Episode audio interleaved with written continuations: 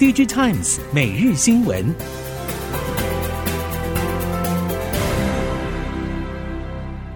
听众朋友们好，欢迎收听 DigiTimes 每日新闻，我是翁方月，现在为您提供今天的科技产业新闻重点。首先带您关心。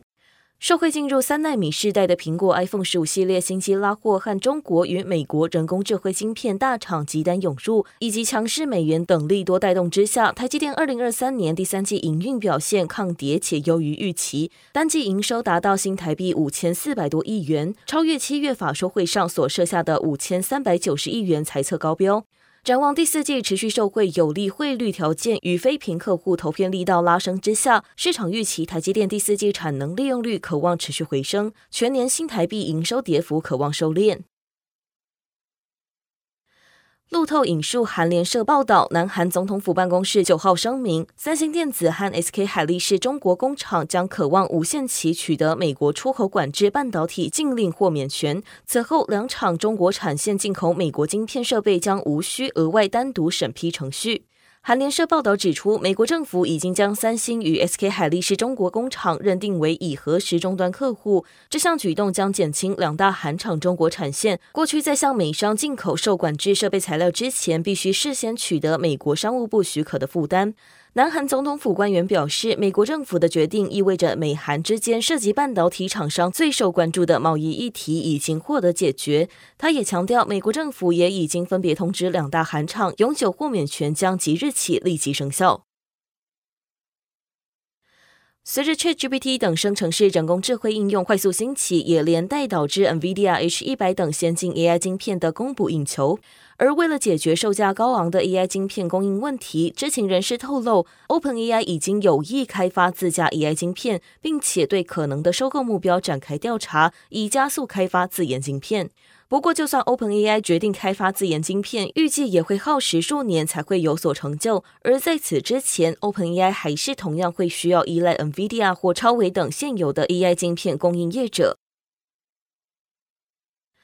根据 NVIDIA 控制晶片厂群联观察，九月固态硬碟模组出货量持续出现回温状况，尤其 PCIe 固态硬碟模组出货量成长更是将近百分之六十，而整体 NAND 储存位元数的年成长率也超过百分之七十五，显示系统客户因为库存回到正常水位或甚至低于正常水位之后，刺激系统客户开始陆续回补库存。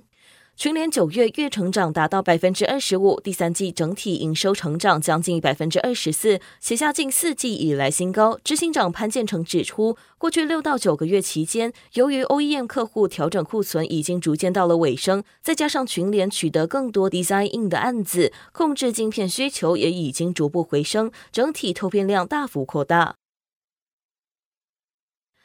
机体模组厂十銓受惠于 B to B 专案挹注和机体报价反弹等，二零二三年前三季营收首度突破新台币百亿元大关，并同步写下单月、单季以及累计前三季营收创历史同期新高纪录。随着 DRAM 和 Nanflash 现货价在九月开始上涨，看好产业景气将朝正向循环前进。展望第四季，除了全力抢攻双十一、双十二、感恩节、圣诞节等重点购物档期，也将整合线上线下通路行销。要刺激销售，为了降低景气循环影响，十銓持续推出 DDR5 高频率记忆体新品 Gen5 SSD 以及工业应用解决方案，并加强新兴市场开发，积极扩大市场版图。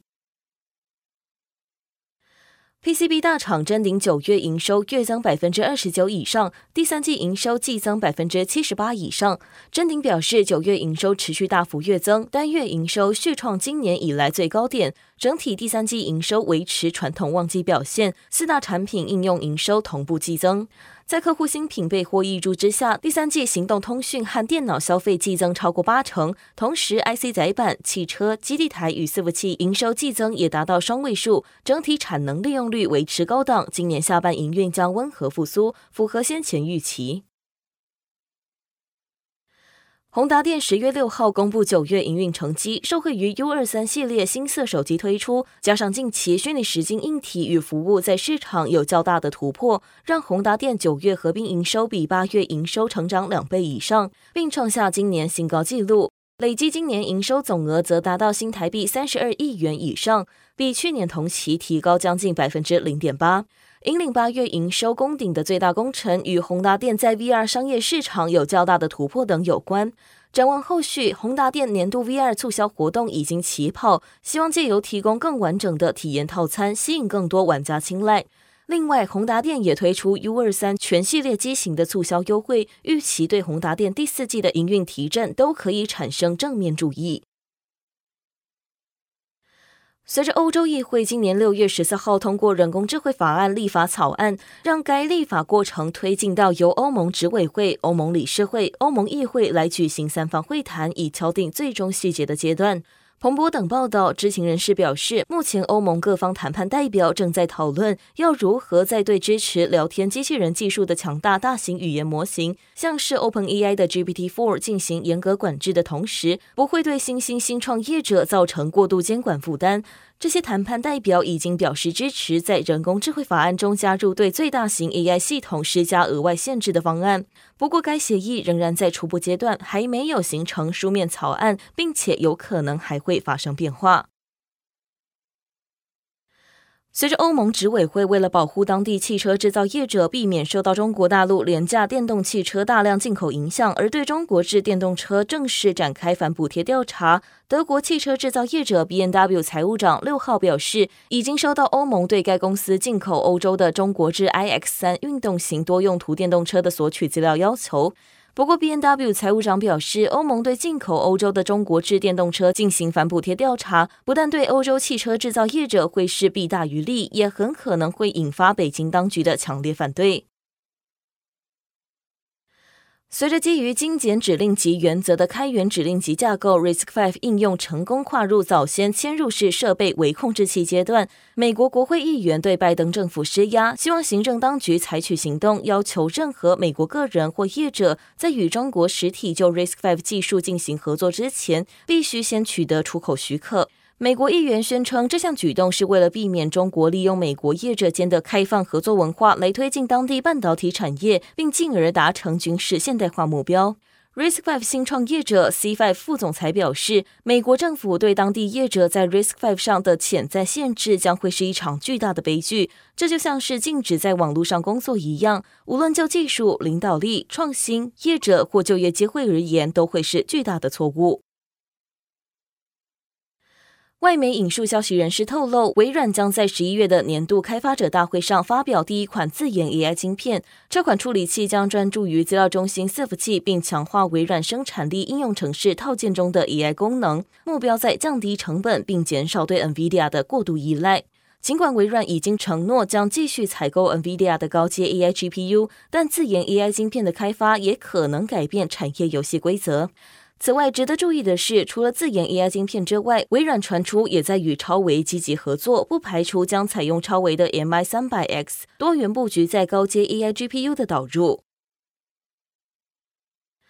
从八月底华为七纳米新机引发全球关注之后，被指出替华为代工七纳米晶片的中芯国际再度跃上美国媒体显著版面。对比中芯以往低调不显的作风，《华尔街日报》报道日前揭露，中芯在美国办事处庆祝开幕式的同时，成群结队的美国半导体产业高层前往祝贺。事实上，华府的各种出口管制措施并没有禁止美系业者与中芯国际做生意。《华尔街日报》曝光的中芯国际美国办事处开幕式，除了高通高层前往祝贺之外，另外参加中芯加州办事处开业庆贺的美系客户还包括新科实验室、星源系统、麦林科技等业者，而前述业者都还没有回应《华尔街日报》。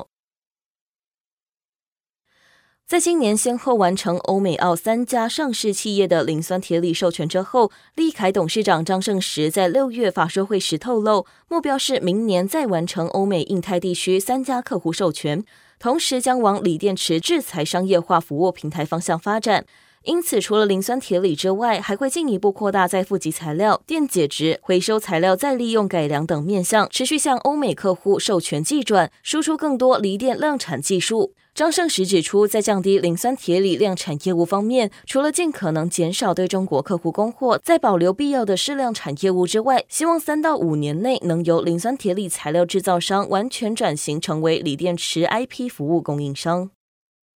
以上新闻由 Digital Times 电子时报提供，翁方月编辑播报，谢谢您的收听。